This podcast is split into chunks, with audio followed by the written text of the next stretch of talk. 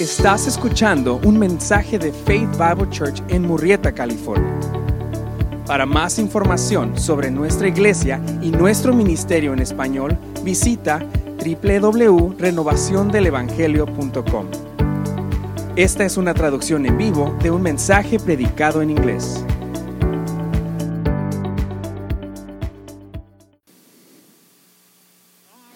Muy bien. Día especial con la lluvia. Gracias por habernos acompañado hoy.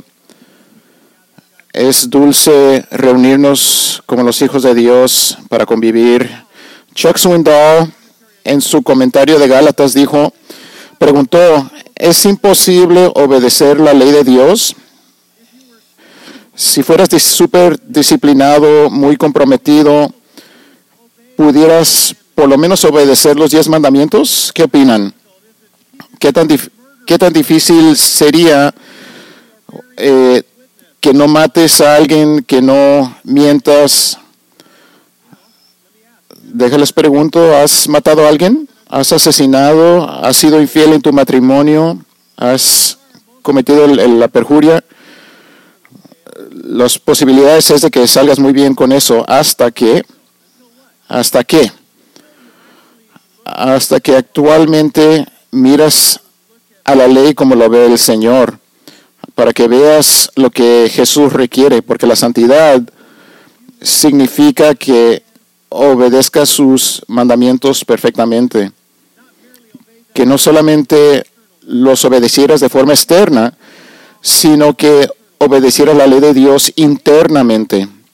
Y lo que es asombroso es como el Señor nos ama tanto, actualmente eh, usa la fuerza completa de la ley en el Sermón del Monte para dejarnos saber lo que está pensando y cómo evalúa nuestros corazones.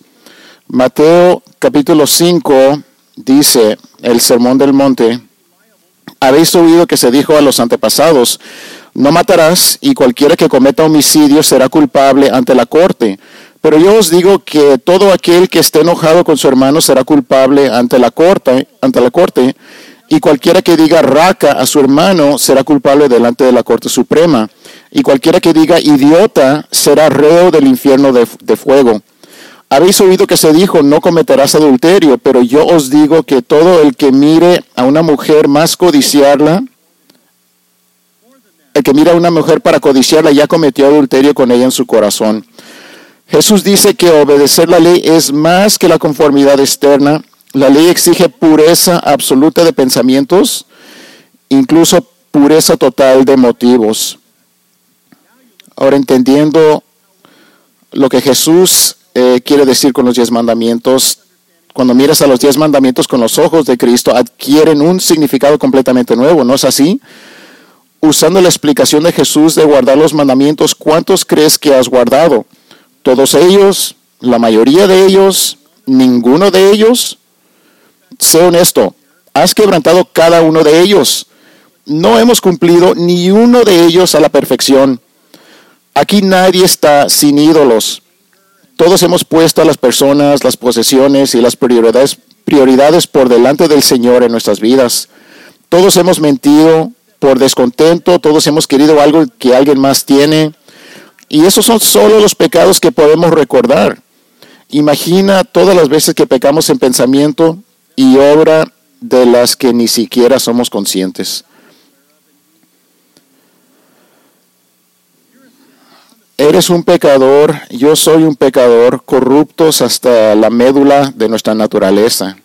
Y lo que es asombroso, después de decir eh, todo eso, quizás te hayas equivocado es en este punto que esperarías que enumere los 10 grandes y que califiques tu desempeño. De calificarte a ti mismo, que también lo estás haciendo para cumplir los 10. Quizás se sientan contentos con ustedes mismos. Pero amigos, ese es el pensamiento más alejado de mi mente. En cambio, hoy quiero que trates la ley con el respeto que se merece, como un estándar escrito para mostrarnos cuán lejos nos quedamos todos para admitir tu culpa, acoger la condenación de Dios por tu desobediencia, darte cuenta de que has desafiado a Dios y pecado contra Él. Tú y yo tenemos que confesar, no podemos guardar la ley ni siquiera por un día.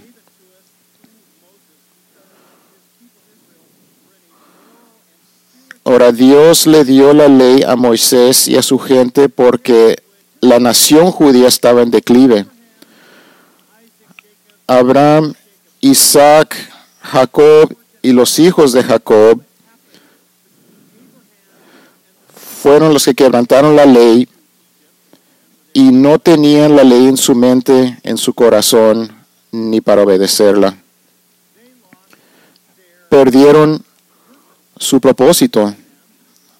Abraham se conoce por establecer altares en reconocimiento a quién era Dios.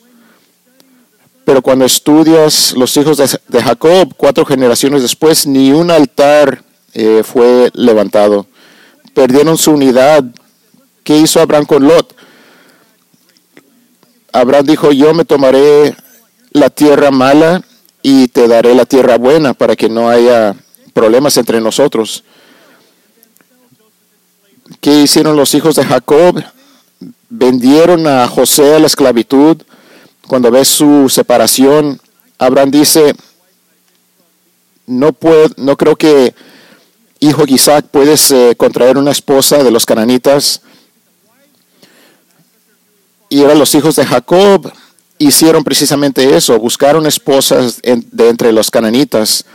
Así es que toda la nación estaba en declive en su propósito, su unidad y en su separación de las naciones ajenas. Entonces hubo la necesidad de crear una necesidad de la justicia para que lo puedan obtener por fe, como se le dio se le contó a Abraham que fue salvo por fe y no por obras necesitaban tener eso para entonces Dios le dio la ley para que dependan de Dios exclusivamente para su salvación y solo la ley les mostraría su necesidad. Esto es, eh, uno de ustedes conocen la, el ministerio de aguas vivientes de Ray Comfort y él dice cuando compartes el evangelio con la gente tienes que compartir la ley primero para que entiendan su pecado, para que entiendan qué quebrantados están ante Dios para que clamen por un Salvador, que reconozcan su necesidad de un Salvador. No es este Evangelio que, oh Jesús, te va a ayudar, necesitas Dios. No, sino que eres un pecador con una necesidad desesperada de un Salvador. Ese es el mensaje del Evangelio. No podemos compartir el Evangelio como si tienes una salvación libre de pecado. Tienes que clamar ante Dios, pedir por un Salvador y someterte a nuestro Señor Jesucristo.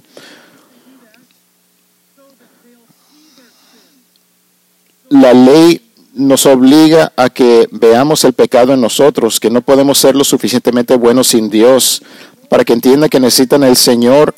Y uno dice, ¿por qué no puedo obedecer? Puedo obedecer. Ahora entienden la razón por la cual. Por esto necesitas la ley como predicó Jesús en el Sermón del Monte para que sientas la necesidad de la salvación.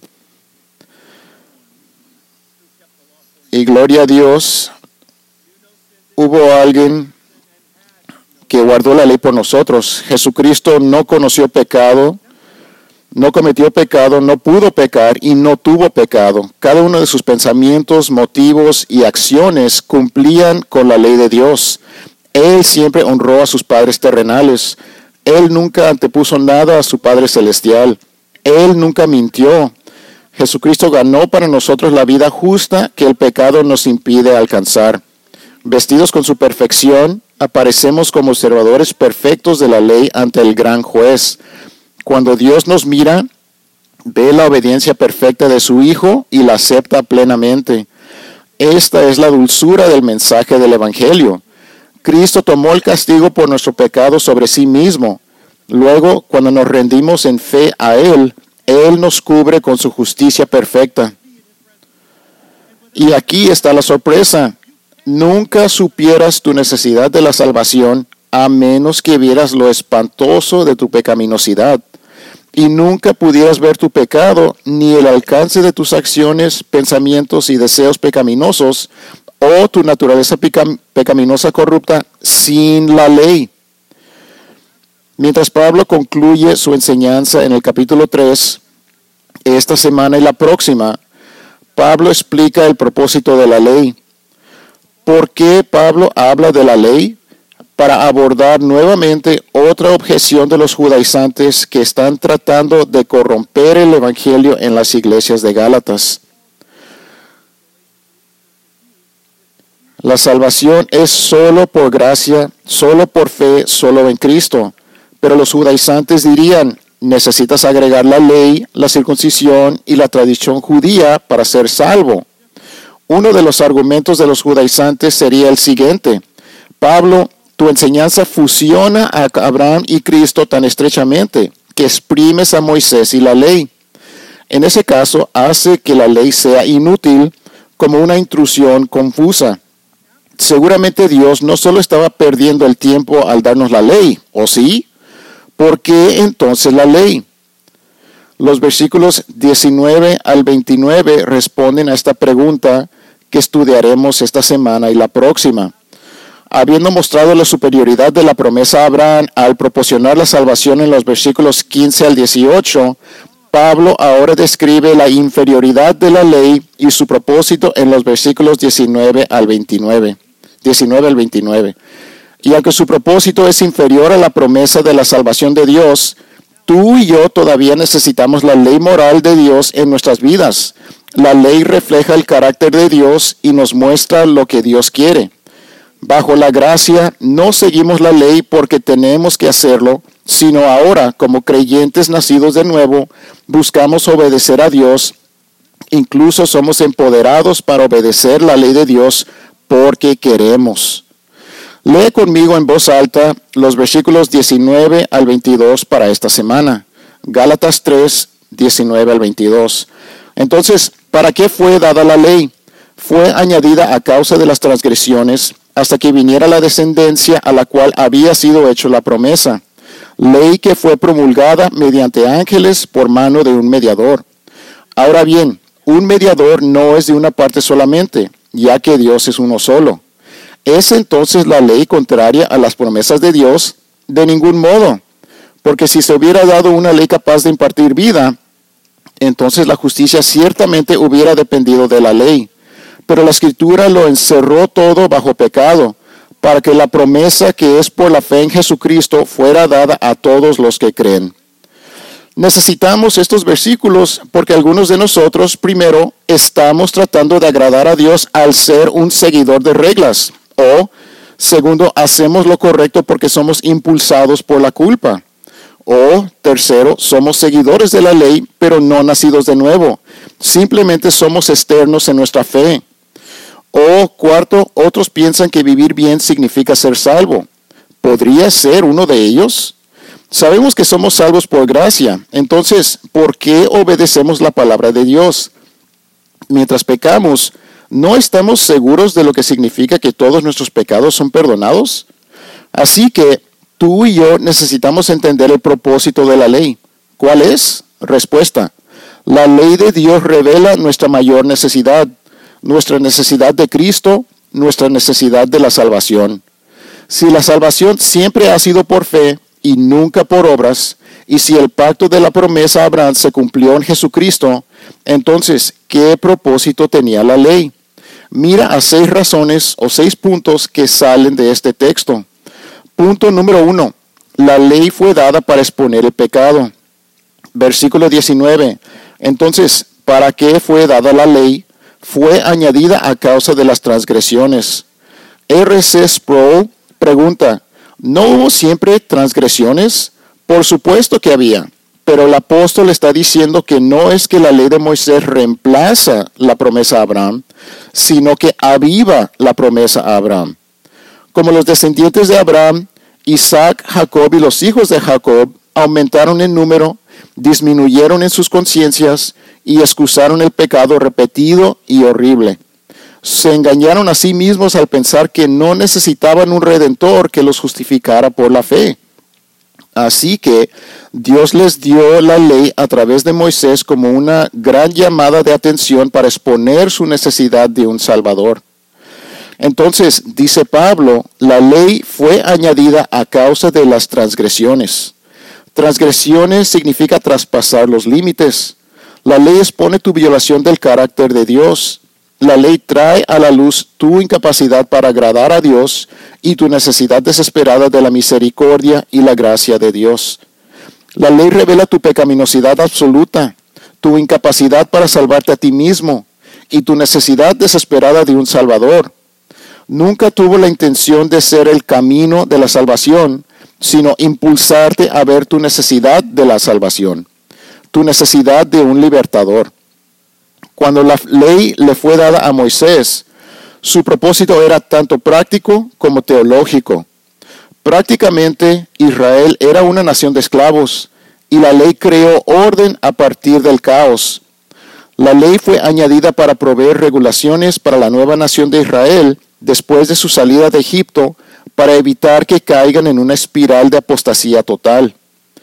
Teológicamente, la ley proporcionó al pueblo de Dios una expresión clara de su carácter justo, exponiendo la propia pecaminosidad de los israelitas y llevándolos a confiar en la misericordia y la, y la gracia de Dios.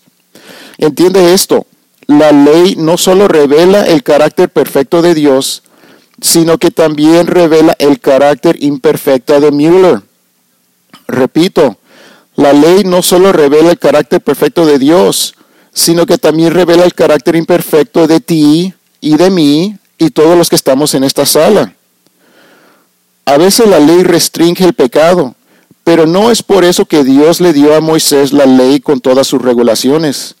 No la dio para disminuir la transgresión, sino para aumentarla. Versículo 19, fue añadida a causa de las transgresiones. La ley expone el pecado por lo que realmente es, a saber, una violación de la norma santa de Dios. Eso es lo que significa transgresión, el cruce de un límite legal o la violación de una ley específica. Además, ¿has notado que la ley tiene una forma de hacer que la gente quiera romperla? Pablo explicó este efecto de la ley a los romanos, Romanos 7:7. Yo no hubiera llegado a conocer el pecado si no hubiera sido por medio de la ley, porque yo no hubiera sabido lo que es la codicia si la ley no hubiera dicho, no codiciarás. Romanos 5:20. Y la ley se introdujo para que abundara la transgresión, pero donde el pecado abundó, sobreabundó la gracia. A veces la ley sirve de estímulo para el pecado y cada uno de ustedes sabe que esto es verdad. Confesarás haber visto el letrero no hagas esto o no hagas el otro tal cosa y te dio ganas de hacerlo. No entres y tienes que forzar la entrada. No traspases y quieres ver lo que hay allí. Mi favorito fue un campamento cristiano. Lo denominé el campamento de no tenían letreros por todas partes que te decían lo que no debías hacer. Mi favorito fue el letrero en la cerca que rodea la piscina durante el invierno que decía no tires piedras en la piscina. ¿Y qué llenaba el suelo de la piscina en el invierno? Piedras. El letrero era como una invitación de secundaria o preparatoria, que todo mundo tire piedras en la piscina. Sin embargo, esto es algo bueno. Cuando la escritura dice en el versículo 19 que la ley fue añadida, literalmente significa que la ley entró por un camino lateral. La ley desemboca en la promesa. La ley es la rampa de entrada a la carretera del Evangelio. Cuanto más conocemos la ley, más vemos nuestro pecado, y cuanto más vemos nuestro pecado, más confesamos nuestra necesidad de un Salvador. Juan Calvino escribió, la ley fue dada para hacer evidentes las transgresiones y de esta manera obligar a los hombres a reconocer su culpa. Fin de cita. Y es solo cuando vemos nuestra culpa que vemos cuánto necesitamos a Jesús. La ley fue dada para que corriéramos a Cristo. La ley nunca tuvo la intención de proporcionar un camino de la salvación, sino de revelar nuestra necesidad de la salvación. Y aunque importa, ah, y aunque importante, la ley no es tan crucial como la promesa de la salvación por gracia. Pablo continúa diciendo en el versículo 19 que la ley tiene límites, requiere mediadores. Versículo 19. Entonces, ¿para qué fue dada la ley? Fue añadida a causa de las transgresiones, ley que fue promulgada mediante ángeles por mano de un mediador. Recuerda, Pablo está destruyendo los argumentos de los judaizantes que están enseñando que a pesar de que Dios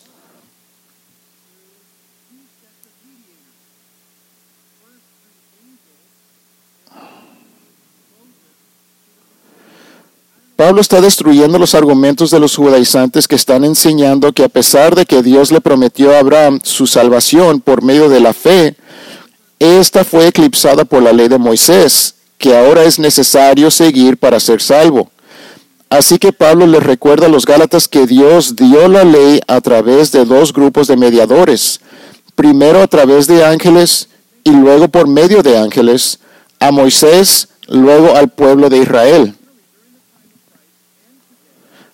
Deuteronomio 33, Hebreos 2 e incluso Hechos 7 por medio de Esteban declara que la ley fue entregada por ángeles. Pablo menciona aquí a Dios dando la ley a través de ángeles porque probablemente fue un punto principal de los judaizantes, dando mayor credibilidad a su enseñanza errante de la salvación por medio de la ley. Entonces, como hoy, los ángeles están de moda. Los ángeles tienen sus propios libros, calendarios, películas, y programas de televisión. Incluso hay ángeles en el jardín. Pero los ángeles reales no tienen ningún interés en ser adorados. Ellos están totalmente absortos en Dios y todo lo que quieren es que nos unamos a ellos para adorar a nuestro Señor. Es lo que quieren. El punto de Pablo es este. La promesa de Abraham de la salvación por gracia a través de la fe fue directa, inequívoca e inmediata. Cuando Dios le habló a Abraham y le prometió la salvación, Abraham creyó a Dios y fue justificado. Ese es el mensaje de la salvación del Antiguo Testamento y del Nuevo Testamento. Hay una forma diferente de salvarse, sea el Antiguo Testamento o el Nuevo Testamento. No, siempre ha sido por fe. No hubo mediador con la salvación por gracia. La salvación vino directamente de Dios. Pero la ley requería a ángeles y a Moisés como mediadores, haciéndola indirecta. La promesa de la salvación vino sin mediación directamente de Dios a Abraham. Sin embargo, la ley requería un mediador porque los pecadores no pueden venir directamente a la presencia de Dios. Pablo no está despreciando o rechazando la ley. La ley es celestial en su origen, por lo tanto, es santo y bueno. Más bien, Pablo está poniendo la ley en su lugar apropiado en el desarrollo del plan de Dios. Pablo les estaba advirtiendo a los creyentes de Galacia de no exaltar a Moisés o a los ángeles sobre Dios mismo como lo estaban haciendo los judaizantes. Pablo termina el versículo 19 afirmando también que la ley es temporal. Lee el final del versículo 19. Hasta que viniera la descendencia a la cual había sido hecha la promesa. La promesa de la salvación por fe era tan preciosa, preciosa para el corazón de Dios que se la dio a Abraham en persona. Esa es la forma en que Dios desea venir a cada persona que se vuelve a su Hijo como Señor y Salvador en persona.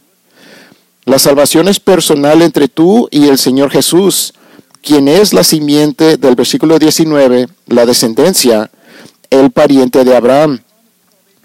Cristo es la simiente de Abraham que había de venir y a quien se había hecho la promesa. Y Pablo está diciendo que la ley era temporal hasta que viniera el Salvador. A diferencia de la promesa de la salvación a través de la fe que vino directamente a Abraham, la ley fue entregada por ángeles a Moisés, lo que hizo que la ley fuera secundaria e indirecta.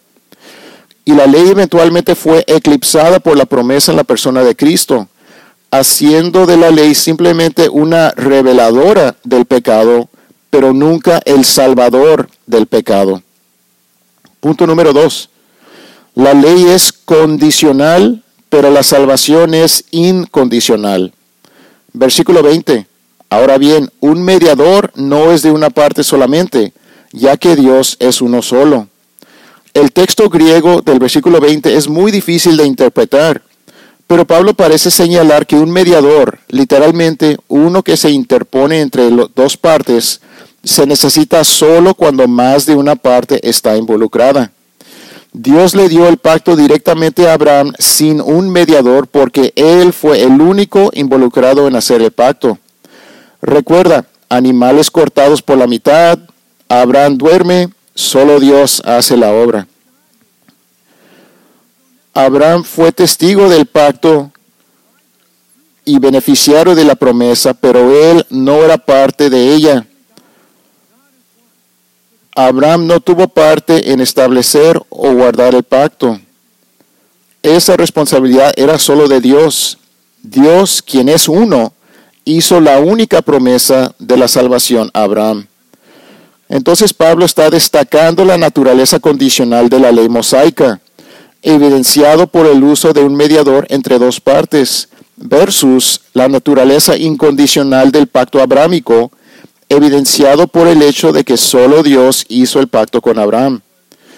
En cualquier caso, Pablo vuelve a enfatizar la prioridad de la promesa sobre la ley. La promesa fue unilateral e incondicional. La ley era bilateral y condicional. ¿Por qué entonces alguien intentaría permutar lo superior y eterno por lo inferior y temporal? Pablo dice claramente, punto número tres, la ley no está en contra de la salvación.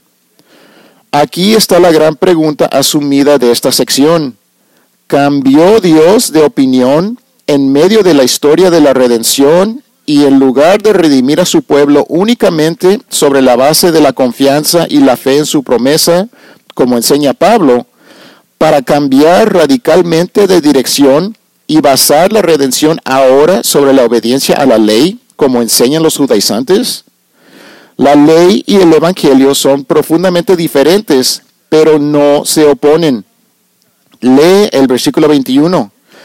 ¿Es entonces la ley contraria a las promesas de Dios? De ningún modo. Cada vez que leas de ningún modo, eso es la forma más intensa en el griego de negar algo. De ningún modo. Es el negativo más fuerte en el idioma griega.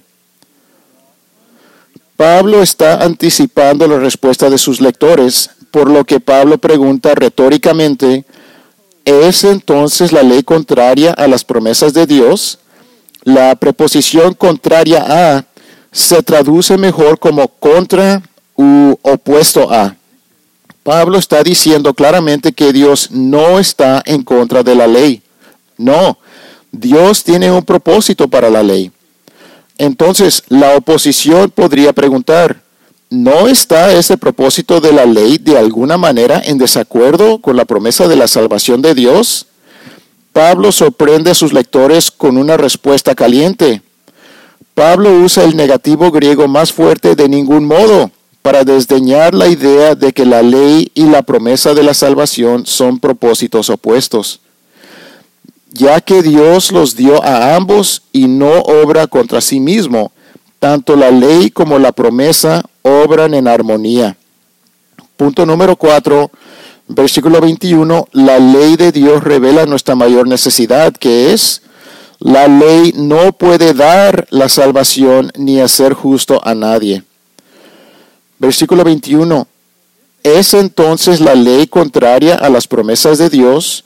De ningún modo, porque si se hubiera dado una ley capaz de impartir vida, entonces la justicia ciertamente hubiera dependido de la ley.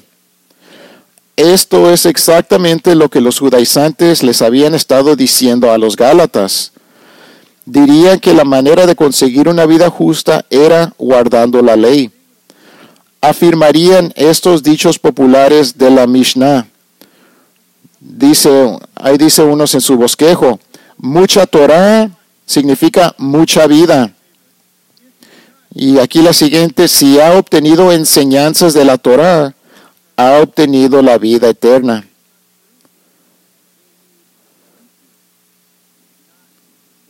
Necesitan un Salvador, no la ley.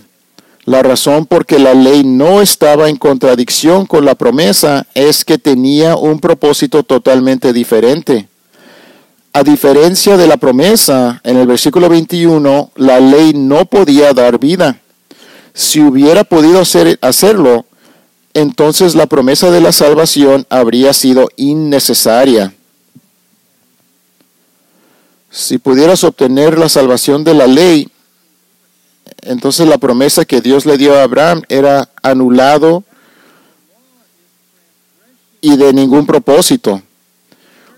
El problema con la ley es que la violamos todos los días. Esta es la razón por la cual el cristianismo basado en el desempeño es tan mortal para los cristianos y la salvación por el logro humano es una herejía. Por lo tanto, como Pablo ha estado afirmando repetidamente, nadie puede ser justificado por las obras de la ley.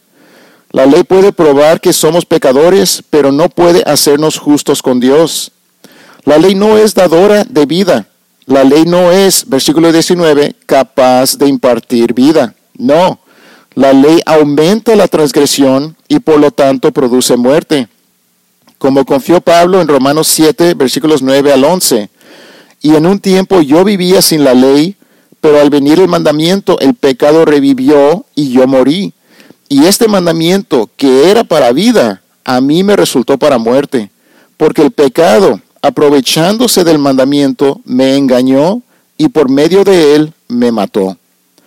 La ley es algo así como la quimioterapia. Cuando la quimioterapia se usa para tratar el cáncer, no da vida. En realidad es un instrumento de muerte. Los productos químicos que se vierten en el cuerpo destruyen el tejido sano y las células cancerosas. Durante el curso del tratamiento, la quimioterapia en realidad hace que el paciente se sienta mucho peor. Pero todo es necesario para la salud a largo plazo del paciente. De la misma manera, la ley nos hace peores para que Cristo pueda hacernos mejores. La ley de Dios revela nuestra mayor necesidad. Por eso Pablo agrega en el versículo 21, entonces la justicia ciertamente hubiera dependido de la ley. Si la ley pudiera salvarte, entonces obtener una posición correcta ante Dios habría venido por la ley. Pero la ley no puede salvarte. Vivir bien no puede salvarte. Guardar reglas religiosas no puede salvarte. Por lo tanto, tú no obtendrás una posición justa ante Dios a través de la ley. La ley es lo que nos muestra que no solo ah, no alcanzamos la voluntad de Dios, lo que requiere es un esfuerzo adicional para hacerlo mejor, sino que estamos completamente bajo el poder del pecado, lo que requiere un rescate. La ley tiene el poder de mostrarnos que no somos justos, pero la ley no puede darnos el poder de llegar a ser justos. De hecho, cuando vemos las normas de Dios, tratamos de cumplirlas, y luego fallamos en cumplirlas, la ley nos muestra que no tenemos ese poder. Necesita ser hecho justo y perfecto para estar bien con Dios. Trata de ser perfecto o cree en Cristo y Él te hará perfecto y justo. Estas son tus dos opciones de ser perfecto. Número uno, tienes que vivir perfectamente sin cometer ni un solo error en pensamiento, acción o actitud. Segunda opción, creer en Cristo el perfecto que te cubrirá con su justicia perfecta. Así es, solo esas dos opciones. Uno es vivir perfectamente, Y lo único que, que puede decir eso es un, un niño de cuatro años que vive perfectamente. O segundo, creer en Cristo el perfecto y Él te cubrirá con su justicia perfecta. Así que Pablo nos ha mostrado el propósito de la ley en el plan de Dios, pero los judaizantes aún objetaron, acusando al apóstol de enseñar que la ley era, de hecho, mala en el sentido de que contradecía la buena promesa de la salvación a Abraham de parte de Dios. Pero Pablo nuevamente afirma que la ley hizo su mejor trabajo al convencer a las personas de que estaban total y completamente descalificados para pasar la eternidad con Dios. La ley de Dios revela nuestra mayor necesidad. Punto número 5. La ley revela la pecaminosidad de una persona. La ley revela la pecaminosidad de una persona. Hasta ahora, el apóstol ha dicho más acerca de lo que la ley no puede hacer que de lo que sí puede hacer. No puede dar vida, todo lo que puede hacer es revelar el pecado. No viene directamente de Dios, fue mediado por ángeles y no durará para siempre duró solo hasta la venida de Cristo.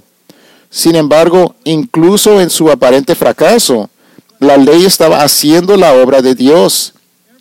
No fue meramente temporal, también fue preparatorio. Estaba abriendo el camino para algo más en el versículo 22. Mira allí. Pero la escritura lo encerró todo bajo pecado, para que la promesa que es por la fe en Jesucristo fuera dada a todos los que creen. Por la escritura, Pablo se refiere especialmente a la ley. Así que ahora Pablo amplía este propósito clave. Sí, la ley es para revelar el pecado y de hecho para aumentarlo. Pero, ¿por qué? De modo que todo el mundo queda aprisionado por ella, encerrado bajo el pecado. Esto es cierto para los judíos, quienes tienen la ley de Moisés, pero también para los gentiles, quienes tienen la ley de Dios escrita en sus corazones. Así que ahora el mundo entero está bajo la ley, convencido de pecado y cautivo de su culpa.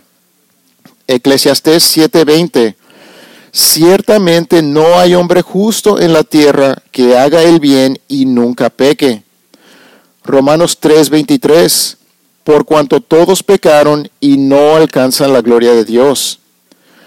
Pablo retrata a toda la humanidad encerrada bajo el pecado, es decir, atrapada irremediablemente en el pecado, como un banco de peces atrapado en una red. El verbo griego encerró significa confinado o encerrar por todos lados. Todas las personas son pecadoras es la clara enseñanza de la Escritura. Todos están atrapados en el pecado y saturados en el pecado. La ley realiza un valioso servicio público a la humanidad y demuestra que todavía tiene un lugar valioso en el plan de la salvación. La ley es impotente para hacer que alguien esté bien con Dios. La ley no puede justificar. La ley solo puede condenar. La ley no puede hacernos justos. La ley solo puede encerrarnos en la prisión del pecado. Pero al mostrar que la ley no puede salvar, la ley nos ayuda a buscar un Salvador. Y cuando el mundo comienza a buscar una salida del pecado, descubre que la misericordia de Dios que se encuentra en Cristo es el único escape. Martín Lutero lo explicó así. La ley con su función contribuye a la justificación, no porque justifique, sino porque impulsa a uno a la promesa de la gracia y la hace dulce y deseable. Por lo tanto, no abolimos la ley, pero mostramos su verdadera función y uso, a saber, que es un servidor muy útil que nos impulsa a Cristo porque su función y uso no es sólo revelar el pecado y la ira de Dios, sino también llevarnos a Cristo. Por lo tanto, el propósito principal de la ley en la teología es hacer a los hombres no mejores, sino peores, es decir, les muestra su pecado, para que por el reconocimiento del pecado se humillen, se espanten y se desgasten, y así anhelen la gracia y el Hijo bendito. Fin de cita. Ya conoces Juan 16, 8. Y cuando Él, el Espíritu Santo, venga, convencerá al mundo de pecado, de justicia y de juicio. Tu familia, amigos, compañeros de oficina, compañeros de trabajo, compañeros de la escuela, vecinos que no son salvos, todos intrínsecamente saben que son pecadores, que deben ser justificados y que el juicio se acerca.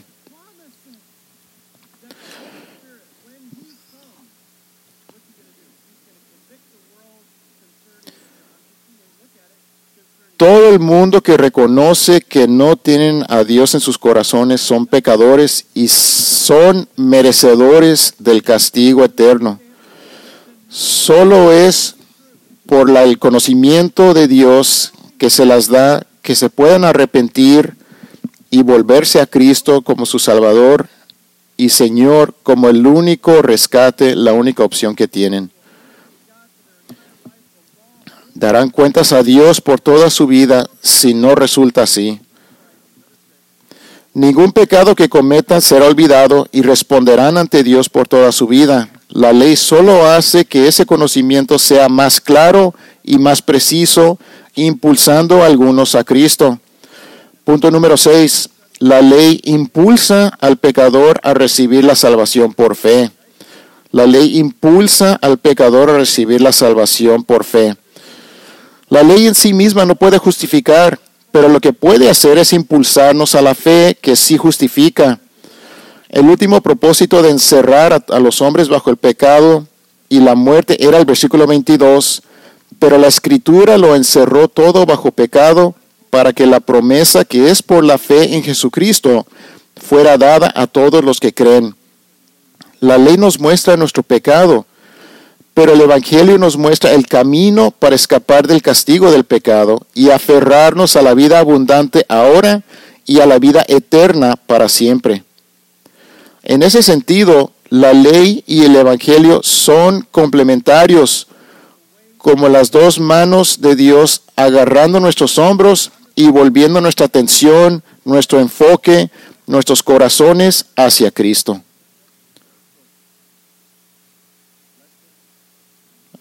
Mire, aquí, mano izquierda, la ley. Mano derecha, el Evangelio de Jesucristo. Y los dos trabajando juntos te agarran. Agarra David y lo toman. Él va en la dirección opuesta. La ley lo agarra de un hombro. La gracia, la salvación lo agarra del otro hombro. Y lo vuelven para que esté cara a cara con Jesucristo. Obran juntos un conocimiento sobreabundante de reconocer que Jesucristo puede resolver su problema del pecado. Pero son como dos manos que te agarran de los hombros para volverte hacia Él. Él te agarra con la ley y te agarra con su gracia.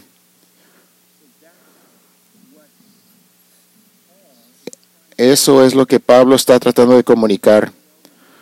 Como escribió Juan Stott, un teólogo, hasta que la ley no nos haya herido y golpeado, no admitiremos nuestra necesidad del Evangelio para vendar nuestras heridas. Hasta que la ley no nos haya arrestado y encarcelado, no suspiraremos para que Cristo nos libere. Hasta que la ley no nos haya condenado y matado, no invocaremos a Cristo para la justificación y vida, hasta que la ley no nos haya llevado a la desesperación de nosotros mismos, no creeremos en Jesús. Hasta que la ley no nos haya humillado hasta el infierno, no nos volveremos al Evangelio para que nos eleve al cielo. Fin de cita.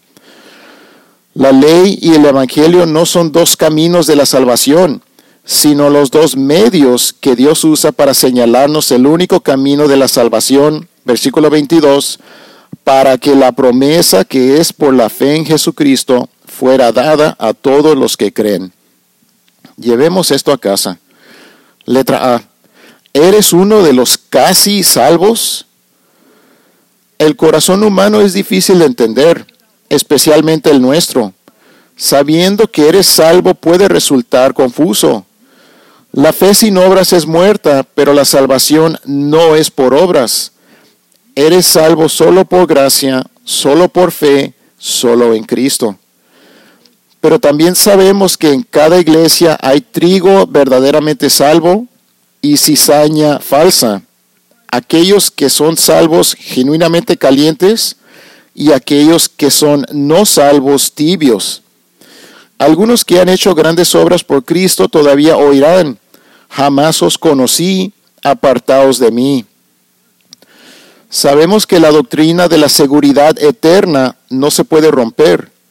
Una vez salvo, siempre salvo. Pero la certeza de la salvación es la dirección. ¿Estás siguiendo a Cristo, obedeciendo su palabra? Muchos testimonios repiten un tema común. Yo esperaba que era salvo, pero ahora sé que lo soy. Muchos asistentes a la iglesia son confesos de Cristo que se corrigen y cumplen, deberes religiosos para limpiar sus vidas. Se rinden a Dios con lágrimas en los ojos en los servicios de la iglesia. Ellos entregan su vida a Jesús y le piden que entre en sus corazones. Pero tan a menudo realmente solo estaban resueltos a vivir bien y ser muy religiosos esperando que esto ganaría el favor y la bendición de Dios. En esta etapa tienden a tener muchos altibajos emocionales, sintiéndose bien cuando hacen un compromiso espiritual y abatidos cuando no cumplen una promesa a Dios. A menudo viven con temor. Así que aquí está la prueba. ¿Está Cristo en ti y se muestra a través de ti? 2 Corintios 13:5. ¿Tienes una relación con Cristo? Juan 17:3, incluso en tu día más oscuro, ¿aún quieres obedecerle? Romanos 6:17. Aunque nunca es suficiente, ¿estás dispuesto a hacer cualquier cosa por él? Lucas 14. Aunque vacilamos a menudo, ¿deseas que Cristo sea tu primer amor por encima de cualquier persona y cosa? Apocalipsis 2. Si no, hoy, ahora mismo, clama por la salvación, pide por arrepentimiento y fe, suplica por una nueva naturaleza, una nueva persona interior que es nacido de nuevo. Letra B. ¿Has acogido tanto la ley como la gracia? ¿Has acogido tanto la ley como la gracia? La ley y la gracia obran juntas en la salvación verdadera. Mucha gente quiere una sensación de gozo y aceptación, pero no admitirán la seriedad de su pecado. No escucharán el minucioso y doloroso análisis de la ley sobre sus vidas y sus corazones. Pero a menos que veas cuán indefenso y profundamente pecador eres, el mensaje de la salvación no será estimulante ni liberador. A, a, menos que sepas cuán grande es tu deuda de pecado, no puedes tener idea de cuán grande fue el pago de Cristo. Si crees que no eres tan malo, la idea de la gracia nunca te cambiará. La ley te muestra quién eres realmente, qué eres realmente. La ley es un espejo que no permite maquillarte, apretar la barriga, esperanzas de fantasía o cuerpos de sueño. La ley es un espejo exacto que te muestra a ti como un vil pecador con una naturaleza que ama el pecado revela que nunca puedes elevarte por encima de la ley o escapar de su juicio. La ley te muestra que debes sufrir eternamente por tus pecados, pero el propósito de la ley también es convertirte y señalarte la única vía de escape. La ley te indica que veas a Cristo como realmente es, nuestro Salvador, aquel que obedeció la ley por nosotros y luego murió en nuestro lugar para que puedas recibir la bendición prometida. La ley nos permite amar a Jesús y nos permite mostrar nuestro amor en obediencia agradecida a Él. Pero cuando somos transformados, ahora la ley, la que se encuentra repetida en el Nuevo Testamento, la ley real, la ley del amor, es lo que buscamos, no porque tenemos que hacerlo, sino porque queremos. Amamos la ley porque es la voluntad de quien amamos más que a la vida. amamos la obediencia porque buscamos agradar a aquel que lo sacrificó todo. Nos encanta seguir a Cristo guardando su palabra porque sabemos que es el lugar de bendición. Escudriña tu corazón hoy y pregunta, Señor, ¿hay algo que estoy haciendo, diciendo o dejando de hacer que no te agrade? Y pídele que te dé poder para obedecerle. Oremos. Padre Santo, gracias por tu palabra. Oramos que lo uses para transformarnos y cambiarnos y hacernos más como tu Hijo.